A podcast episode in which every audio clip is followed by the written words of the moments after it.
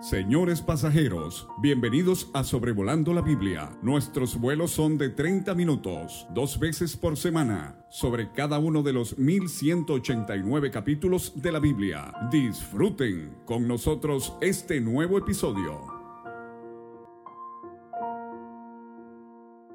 Siendo un caluroso abrazo digital a todo nuestro auditorio de Sobrevolando la Biblia, episodio 231 considerando hoy el libro de jueces capítulo 18, eh, miércoles 30 de noviembre, ya estamos a finales del 2022 y damos gracias a Dios por su gracia que salva y su gracia que sostiene. Y espero que usted esté disfrutando mucho de las bendiciones del Señor. En este capítulo 18 eh, tenemos eh, otro episodio bastante triste después de haber visto las vidas de doce jueces, los altibajos, las victorias, las derrotas, tanto eh, materiales como morales en las vidas de ellos, pero desde el 17 hasta el final del libro estamos viendo esta tremenda decadencia moral y religiosa eh, que caracteriza al pueblo de Dios por haber desobedecido a Dios y por haber sido tan rebelde. Y vamos a aprender hoy en este capítulo 18 por qué a veces, bueno, para ser específico, por lo menos diez veces en el Antiguo Testamento, desde el capítulo 20 de jueces que consideraremos en dos episodios más, hasta el libro de Amós. Diez veces tenemos la expresión desde Dan hasta Beerseba. Y estos son eh, los puntos que marcan el norte y sur respectivamente de Israel, desde Dan hasta Beerseba. Nos vamos a ir en este capítulo 18 al establecimiento de una ciudad eh, que se va a llamar Dan, en, el, en la ladera sur del monte Hermón. O sea que estamos más allá del mar de Galilea, eh, donde empieza el río Jordán. Pero vamos a ver por qué se estableció esta ciudad Dan. Eh, y este es el tema de este capítulo.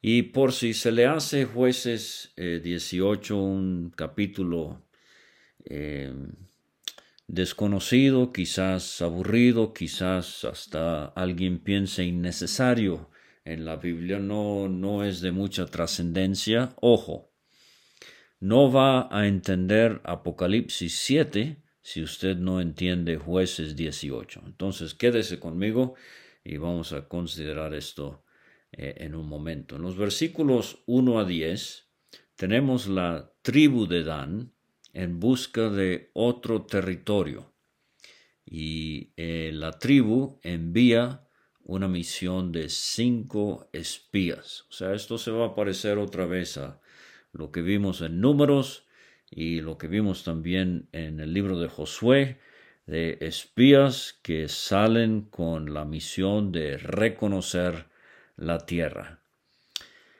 Eh, dice el versículo 1 esta frase clave en esta sección del libro de jueces, en aquellos días no había rey en Israel.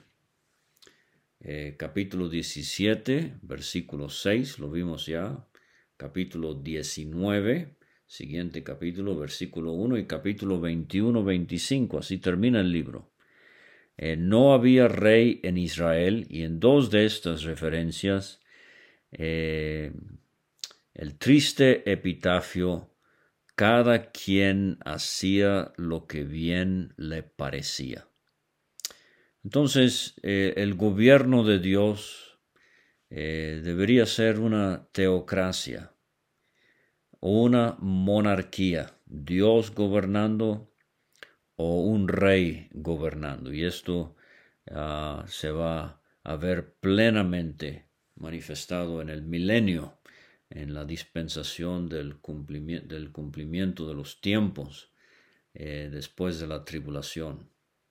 Pero eh, aquí no hay teocracia, no hay monarquía, no hay democracia, oligarquía es otra expresión que uno hace bien en conocer, es cuando gobiernan los pocos, los ricos. Pero aquí lo que hay es una anarquía. Cada quien hacía lo que bien le parecía. Y otra vez esta expresión y en aquellos días. La tribu de Dan buscaba posesión para sí donde habitar, porque hasta entonces no había tenido posesión entre las tribus de Israel. Ahora, esto quizás a primera vista parezca algo confuso. Eh, vamos a decir de una vez que Dan eh, más bien eh, no habían sabido tener la posesión que Dios les había otorgado. Porque vimos en Josué capítulo 19, en los versículos 40 a 48, eh, que la séptima suerte de esas tribus que Josué por fin repartió herencia, las, las últimas siete, que están en el capítulo 19, la séptima suerte correspondió a la tribu de los hijos de Dan conforme a sus familias. Ahora lo interesante que vimos allá en Josué 19 es que no se mencionan los linderos, y vamos a ver en un momento que esto quizás sea porque Dan estaba situada ah, con el mar Mediterráneo al occidente, eh, la tribu de Judá al sur, la tribu de Benjamín al este y las tribus de Efraín y eh, una pequeña porción de Manasés al norte. Pero lo que se hace en Josué 19 se mencionan 18 ciudades. Y nada más quiero notar que dentro de eh, esas ciudades mencionadas en su heredad está Sora y Estaol que son las ciudades críticas en cuanto a la vida de Sansón. Esta es la región donde nació y se empezó a manifestar Sansón. Pero se menciona también eh, Timnat, y recuerde que aunque esta era una ciudad que pertenecía a Adán, aquí en jueces Timnat está bajo control de los filisteos. Entonces esto empieza a asomar la situación con Dan. Eh, también eh, eh, otra cosa notoria en Josué 19 se nos dice en el versículo 46 que ah, el territorio, se menciona el territorio que está delante de Jope. Ahora, Jope es una ciudad, uno haría bien en trazar la historia, pero de a Jope llegó desde el Líbano la madera para la construcción del templo. A Jope fue donde eh, fue Jonás para embarcarse a Tarsis. De Jope era una mujer muy piadosa en el libro de los Hechos, eh, Dorcas. Pedro eh, la resucitó. Y en Jope es donde vivía Simón el curtidor, donde se estaba hospedando Pedro. Esta es una ciudad portuaria, marítima, eh, en las orillas del, mar Mediterráneo. Eh, entonces, allá en Josué 19 se nos anticipa esto, o más bien eh, se añade eh, eh, estos dos versículos, 47 y 48 de Josué 19, les faltó territorio a los hijos de Dan, y subieron los hijos de Dan y combatieron a Lesem, que en nuestro capítulo 18 de jueces es Lais. Eh, tomándola la hirieron a filo de espada y tomaron posesión de ella y habitaron en ella y llamaron a Lesem Dan, del nombre de Dan su padre. Esta es la heredad de los eh, de la tribu de los hijos de Dan. Ahora, otra vez, recuerde, he estado leyendo en Josué 19 y creo que por esto fue muy acertado el comentario de David, dijo, de no atorarnos con quién escribió eh, el libro de Josué, eh, o el libro de jueces, porque realmente el Espíritu Santo no nos dice, el, Espíritu Santo eh, obviamente guió en su escritura, pero esos versículos en cuanto a lesem, que es lais en este capítulo 18 de jueces, ha de haber sido escrito después de los eventos que vamos a describir en jueces 18. Entonces, por ejemplo, podría bien haber sido alguien como Samuel, que, del cual vamos a ver en el primer libro de Samuel que escribió estos libros. No sabemos. El Espíritu Santo guió los libros. Pero regresando al mapa por un momento, entonces eh, ahí tiene la tribu de Dan una franja curvada, si quiere, que va del Mediterráneo hasta la mitad más o menos del territorio hacia el Jordán desde el Mediterráneo, donde ahí eh, lindera con Benjamín, como he dicho, Judá al sur, Efraín al norte en su gran mayoría y un pedacito de Manasés. Ahora, eh, parece que Dan no apreció su herencia, o por lo menos no supo conservarla. En jueces 1.34 vimos, los amorreos acosaron a los hijos de Dan hasta el monte y no los dejaron descender a los llanos.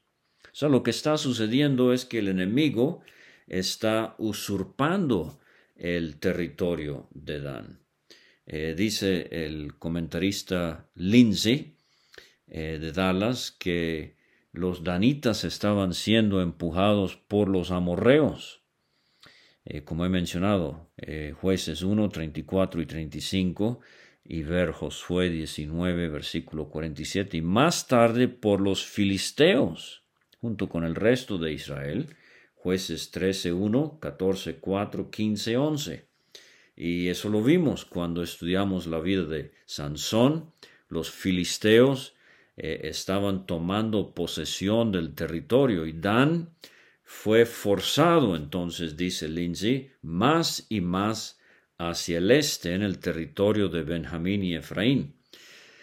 Y es debido a las estrechas condiciones de vida de Dan que su gente decidió buscar un nuevo territorio. Y eso es lo que vamos a ver. Ahora, eh, ¿qué del creyente hoy día? Bueno, hay un versículo que debería caracterizarnos, Salmo 16.6. David dice, las cuerdas me cayeron en lugares deleitosos y es hermosa la heredad que me ha tocado. Estoy insatisfecho con la porción que Dios me ha dado. Mire, un hermoso ejemplo de un creyente satisfecho, aunque en circunstancias muy adversas, contento con la porción que Dios le había dado, era el apóstol Pablo. En la cárcel en Roma, dieciséis veces escribe a los filipenses acerca del gozo que debe caracterizar al creyente. Pablo, estás en una cárcel oscura, húmeda, eh, maloliente, pero gozo, claro que sí, dice Pablo. Y en el capítulo 4, versículo 18, él dice, todo lo he recibido y tengo abundancia. Oh filipenses, me han enviado una ofrenda, tengo abundancia, estoy lleno, habiendo recibido de Pafrodito lo que enviasteis, olor fragante, sacrificio acepto, agradable a Dios. Y hay otros pasajes en la vida de Pablo, donde él nos muestra que las circunstancias de la vida no deben dictar eh, el, nivel de gozo o de alegría que debe sentir el creyente. Como en los días de Nehemías, el gozo de Jehová es nuestra fuerza. Pero entonces aquí viene lo de la misión de los espías, siguiendo en la eh, primera sección del capítulo 18 de jueces. En versículo 2, los hijos de Dan enviaron de su tribu cinco hombres entre ellos, hombres valientes de Sora y Estaol, y esta es la región de donde era Sansón, para que eh, reconociesen y explorasen bien la tierra, y les dijeron, id, reconoced la tierra, y estos vinieron al monte de Efraín. Eh, lo hemos mencionado antes, pero el diccionario Lexham en inglés aclara que el distrito eh, montañoso eh, central de Canaán es lo que se llama el monte de Efraín, o sea, era una, una cordillera. eh, estaba ocupado por la tribu de Efraín y se extendía desde Betel hasta la llanura del valle de Jezreel.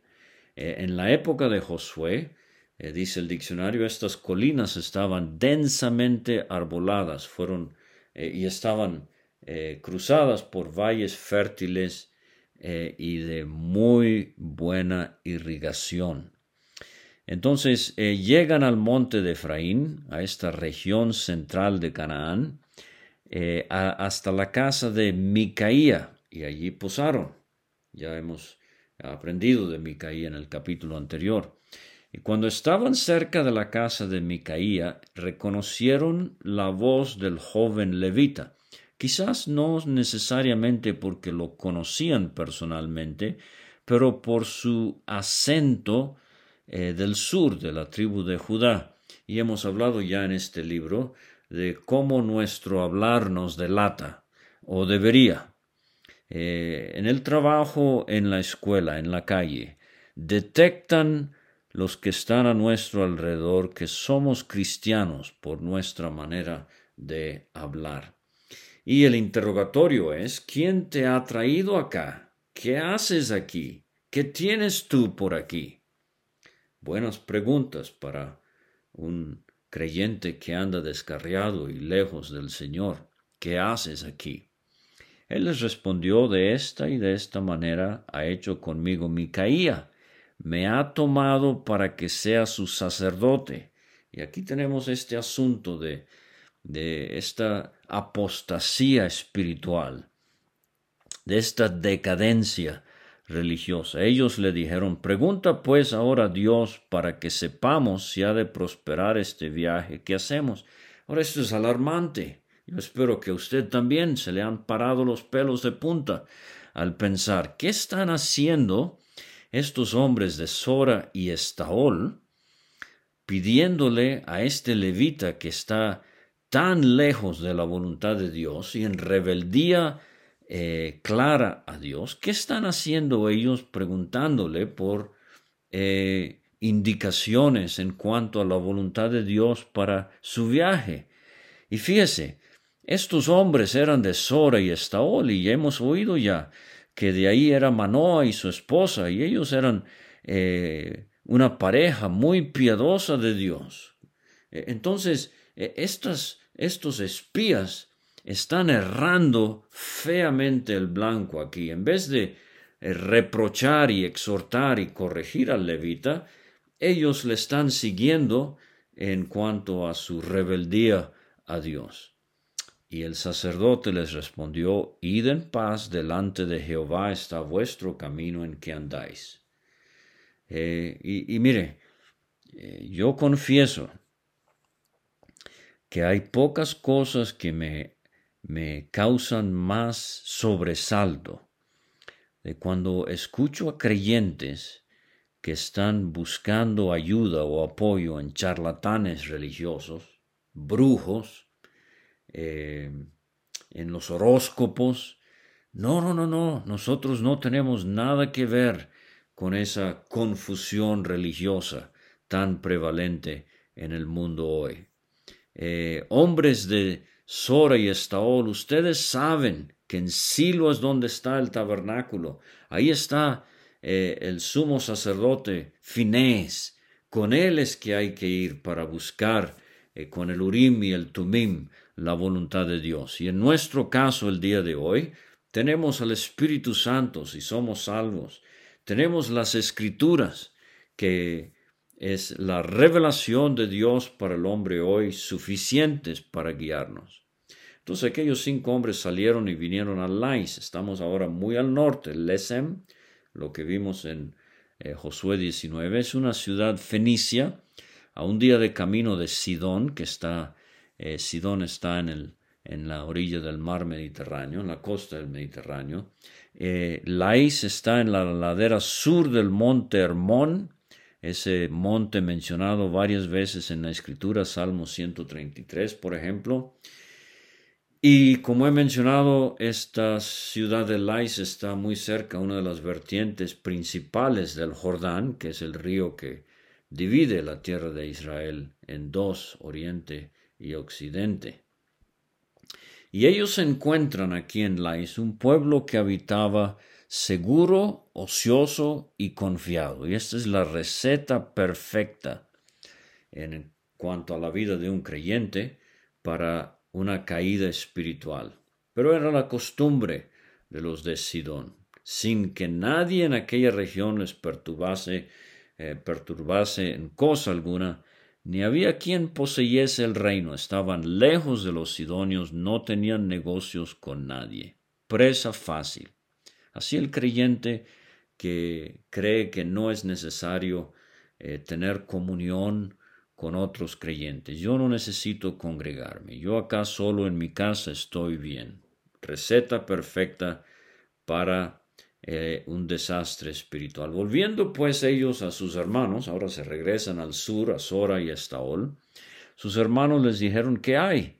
Ellos respondieron, levantaos, subamos contra ellos porque nosotros hemos explorado la región y hemos visto que es muy buena. ¿Y qué ha dicho Dios acerca de esto? No hay nada de eso, eh, pero vamos a ver en un momento. No seáis perezosos en poneros en marcha para ir a tomar posesión de la tierra. Cuando vayáis llegaréis a un pueblo confiado y una tierra muy espaciosa, pues Dios la ha entregado en vuestras manos. ¿En serio? Lugar donde no hay falta de cosa alguna que haya en la tierra. ¿Será la voluntad de Dios? ¿No evoca esto a Lot allá en Génesis, mirando eh, la tierra bien regada en el valle y con el tiempo llegando a vivir en Sodoma? Pero bueno, es eh, todo un tema en la Biblia, lo que Dios desea y lo que Dios permite. Dios les había dado su posesión allá entre Efraín y Judá. Ellos están buscando esto, bueno, Dios lo permite. Versículos 11 a 28 rápidamente. Tenemos entonces eh, el grupo armado de la tribu de Dan, 600 hombres que salen de Sora y de Estaol, camino al norte, con eh, armas de guerra y acamparon en Kiriat Jearim, en Judá, estos a 16 kilómetros al noroeste de Jerusalén, a 40 kilómetros de Silo, donde está el tabernáculo. Por lo cual llamaron aquel lugar el campamento de Dan hasta hoy. Está al occidente de Kiriat Jearim. Allí posaron, eh, perdón, pasaron al monte de Efraín y llegaron a la casa de Micaía de nuevo. Entonces, eh, los cinco que habían ido a reconocer la tierra de Lais le, le dicen a los seiscientos, eh, ¿no sabéis que en estas casas hay efod, terafines, una imagen de talla, una de fundición? Sí, pero allá en Silo está el arca del pacto y la presencia de Jehová de los ejércitos. Pero ellos dicen, mirad por tanto lo que habéis de hacer. Y llegan a la casa del joven levita, en la casa de Micaía, le preguntaron cómo estaba, y los seiscientos hombres de Dan estaban armados eh, a la puerta de la casa. Los cinco que habían ido a reconocer la tierra entraron, tomaron la imagen de talla. Aquí viene un robo descarado, pero esto es lo que sucede cuando cada quien hace lo que bien le parece, cuando no hay ejercicio de buscar la voluntad de Dios y la guía eh, de las escrituras. Roban la imagen de talla, el efod, los terafines, la imagen de fundición. Mientras estaba el sacerdote ahí a la puerta de la casa, con los seiscientos hombres armados, pero ¿qué va a poder hacer? Entrando pues aquellos en la casa de Micaía, tomaron la imagen, el efod, los terafines, la imagen. El sacerdote les dice, ¿qué hacéis vosotros? Ellos le dijeron, calla, cállate en otras versiones, pon la mano sobre tu boca y vente con nosotros eh, para que seas nuestro Padre y sacerdote. Fíjese a dónde están llegando a, estas profundidades de, de maldad. Es mejor que seas tú sacerdote en casa de un solo hombre que de una tribu y familia de Israel. Están adoptando a este, están secuestrando a este sacerdote para que sea el sacerdote de la tribu de Dan, y se alegró el corazón del sacerdote. Claro, como bien escuchamos en el episodio anterior, él es un asalariado. Él está en esto por el dinero. Él no le importa las cosas de Dios o el bienestar del pueblo. Se volvieron y pusieron a los niños, el ganado, el bagaje por delante. Ya se habían alejado de la casa de Micaía, los hombres que habitaban en las casas cercanas de la casa de Micaía se juntaron y siguieron a los hijos de Dan. Y dando voces a los de Dan, volvieron sus rostros y dijeron a Micaía, ¿qué tienes que has juntado gente? Él respondió, tomasteis mis dioses que yo hice y el sacerdote y os vais, ¿qué más me queda? ¿Por qué pues me decís qué tienes? Les dice, y los hijos de Dan le dijeron, no des voces tras nosotros, no sea que los de ánimo colérico, esta es la expresión de una osa que ve en peligro a sus cachorros, los de ánimo colérico os acometan y pierdas también tu vida y la vida de los tuyos. Y prosiguieron los hijos de Dan su camino y Micaía, eh, viendo que eran más fuertes, eran seiscientos, eh, se volvió y regresó a su casa. Y ellos, los seiscientos, llevando las cosas que habían hecho eh, Micaía, juntamente con el sacerdote que tenía, llegaron a Lais, pueblo tranquilo y confiado. Los hirieron a filo de espada, quemaron la ciudad. No hubo quien los defendiese estaban lejos de Sidón, no tenían negocios con nadie. Este es el, el gran peligro para aplicarlo a nuestras vidas de aislamiento espiritual. La ciudad estaba en el valle que hay junto a Bet Reob. Luego reedificaron la ciudad y habitaron en ella. Y para terminar, versículos 29 a 31, toman posesión de Lais y la hacen un centro de adoración, le cambian el nombre a la ciudad de Dan. Llamaron el nombre de aquella ciudad, dice el 29, Dan, conforme al nombre de Dan, su padre, del que Jacob predijo era una serpiente. Eh, bueno, Dan había sido la retaguardia en la peregrinación por el desierto, pero aquí ha mostrado eh, mucha eh, semejanza a, este, esta serpiente que nos habla del diablo, bien que antes se llamaba Lais, y los hijos de Dan levantaron para sí la imagen de talla. Y ahora fíjese esto, y Jonatán, así se llama el levita, Jonatán, hijo de Gersón, hijo de Moisés, el nieto de Moisés, el que recibió las tablas de la ley en el Sinaí, no tendrás dioses ajenos delante de mí, no hurtarás. Él y sus hijos fueron sacerdotes en la tribu de Dan hasta el día del cautiverio de la tierra. Algunos piensan que este es el cautiverio eh, de los asirios en el año 722 a.C. Más bien parece algún cautiverio local, quizás por los filisteos. Y así estuvieron levantada entre ellos, eh, tuvieron levantada entre ellos la imagen de talla que Micaía había hecho todo el tiempo que la casa de Dios estuvo en Silo. Qué falta de respeto para el Señor. Y esto es lo triste. Fue aquí donde Jeroboam, primero de Reyes 12, puso un becerro de oro, el otro al sur en Betel. Pero esto fue causa de pecado en Dan. Y entonces vengo a la respuesta. ¿Por qué Apocalipsis 7, jueces 17 nos hace ver que Dan fue una tribu muy idólatra? Y durante la tribulación se va a ver la idolatría más engañosa de todos los tiempos.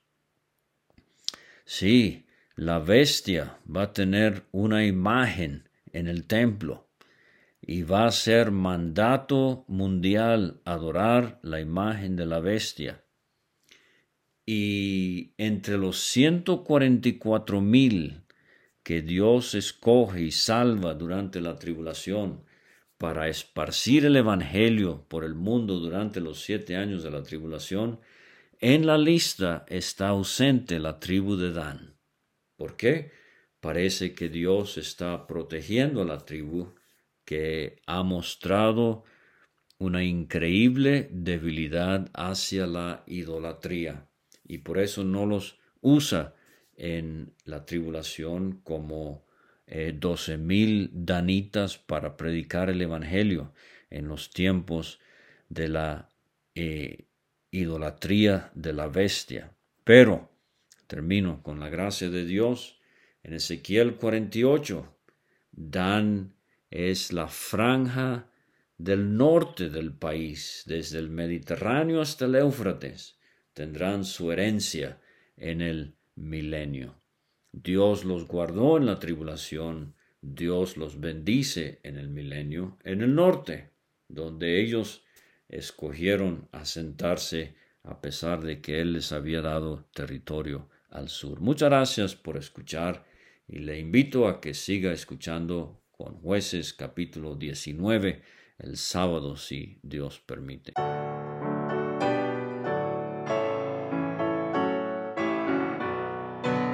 Muchas gracias por escuchar. Puede conseguir todos los episodios de Sobrevolando la Biblia en aplicaciones de podcast como Spotify o Pocket Cast para recibir dos audios por semana a su WhatsApp. Envíe un mensaje al más 52 322 349 2258 y no olvide añadir este número a sus contactos. Hasta la próxima.